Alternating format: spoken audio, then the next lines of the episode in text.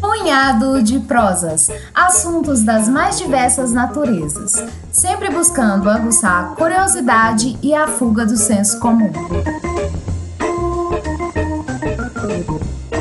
Olá, caros amigos ouvintes, voltamos e estamos prontíssimos para a temporada do ano de 2021.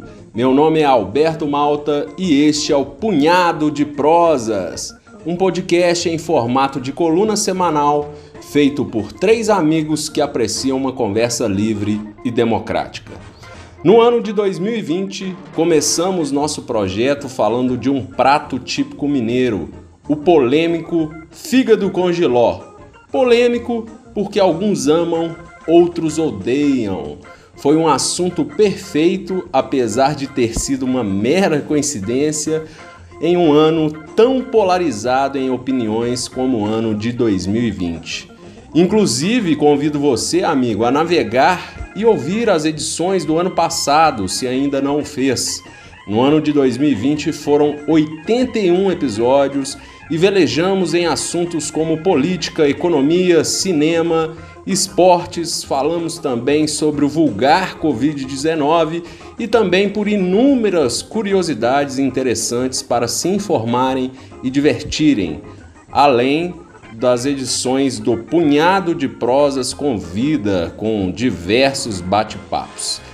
E para buscarmos um certo consenso, pelo menos no primeiro episódio da temporada de 2021, trago novamente o assunto culinária, especificamente mais uma vez a culinária mineira. E nesta feita trarei curiosidades de um prato que é praticamente unanimidade em sua aprovação. O macio, saboroso, dourado e crocante pão de queijo. Fique por aí e entenda como essa preciosidade surgiu.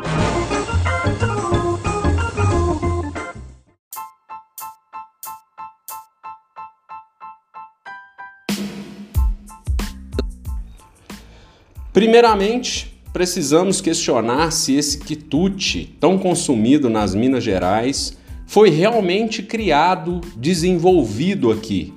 Hoje o pão de queijo é um prato consumido em todo o país em grande escala e ele sempre leva o rótulo de ser uma tradição mineira, inclusive pelas piadas e brincadeiras que retratam quanto gostamos de queijo e do pão de queijo, que em bom sotaque é pão de queijo.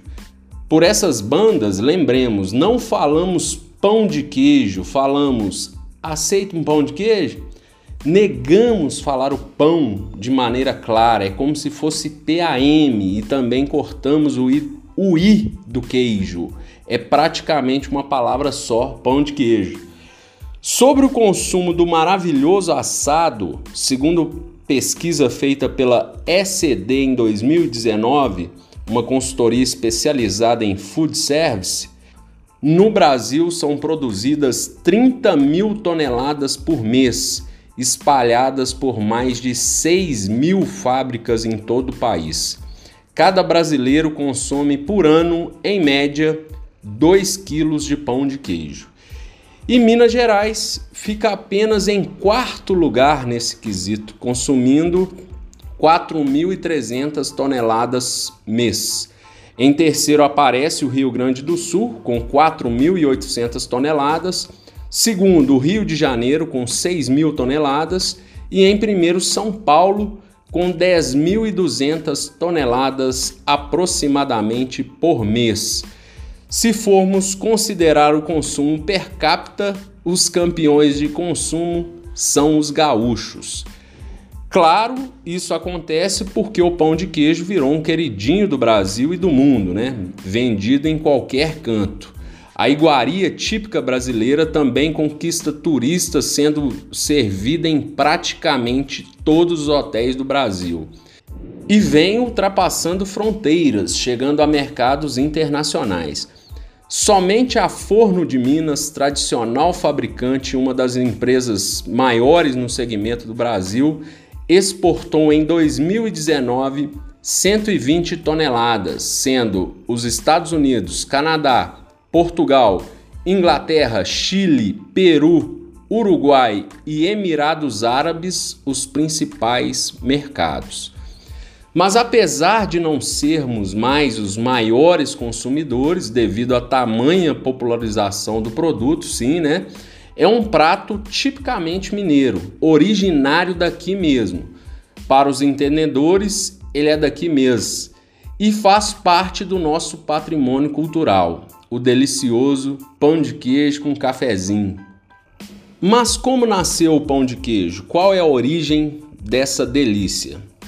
Assim como o fígado com giló, explicado no ano passado, o pão de queijo surgiu mais por necessidade do que pela genialidade de um mestre gastronômico. Por isso, além do sabor, tem uma raiz cultural tão cristalina. Durante o Brasil colônia, em meados do século XVIII, um ingrediente era muito escasso, o trigo, tão comum na fabricação de pães.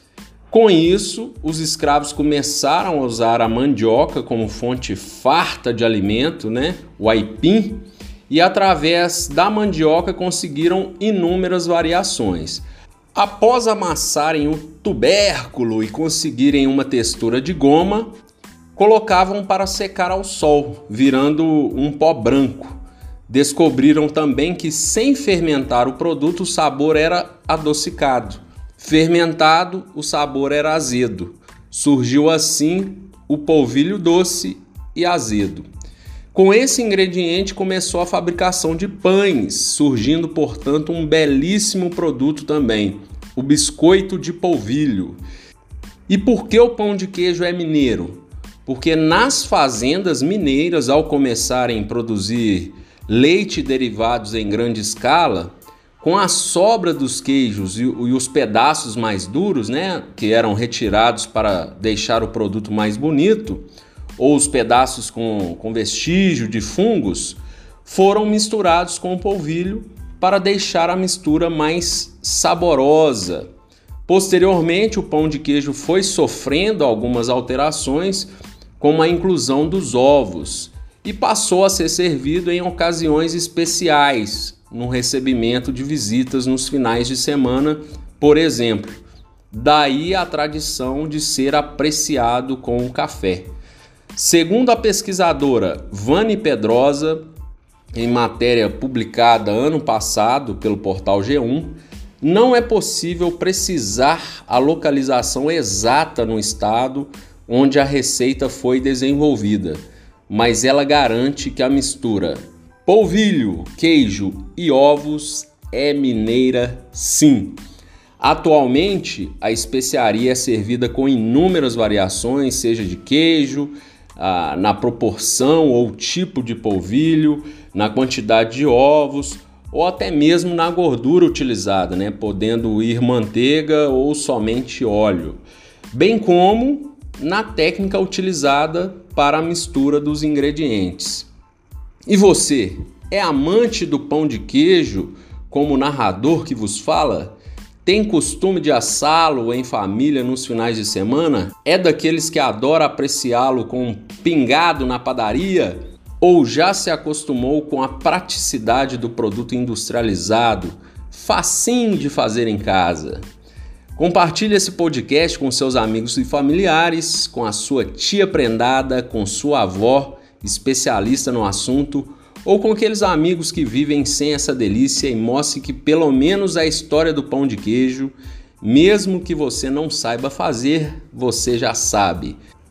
Se gosta de nossas colunas semanais, aproveita a oportunidade para convidá-lo a nos acompanhar nas redes sociais. Estamos no Instagram, YouTube e nos principais tocadores de podcast. Quarta-feira que vem, o Mago das Palavras Leonardo Costa está de volta. Um grande abraço a todos e feliz 2021!